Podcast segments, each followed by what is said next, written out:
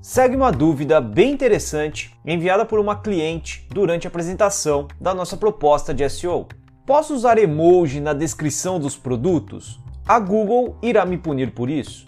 Vamos à resposta. Eu sou o Ricardo Zacho, sócio da MZ Click, que é uma empresa especializada em aumentar o faturamento e o número de clientes com a premissa do aumento de ROI e a diminuição do custo por aquisição de cada cliente. Vocês podem usar livremente emoji. Eles são símbolos que representam um sentimento ou complementam ideias.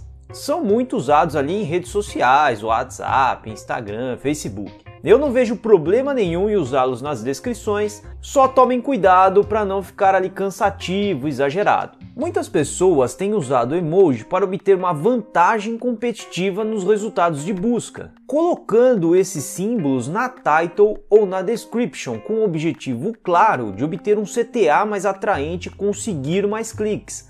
Aqui, em minha opinião, é que mora o perigo. Toda vez que alguém tenta manipular o resultado de buscas da Google, eles mudam o algoritmo e de quebra ainda punem o infrator, derrubando o posicionamento desse site. Portanto, apesar de funcionar e exibir o emoji nos resultados de busca, eu acredito que essa prática em breve será cortada, porque senão imagina ali o resultado de busca vai virar um carnaval e portanto não vale o esforço em alterar todas as tags, title e description do seu site para obter essa vantagem que, na minha opinião, novamente, é passageira.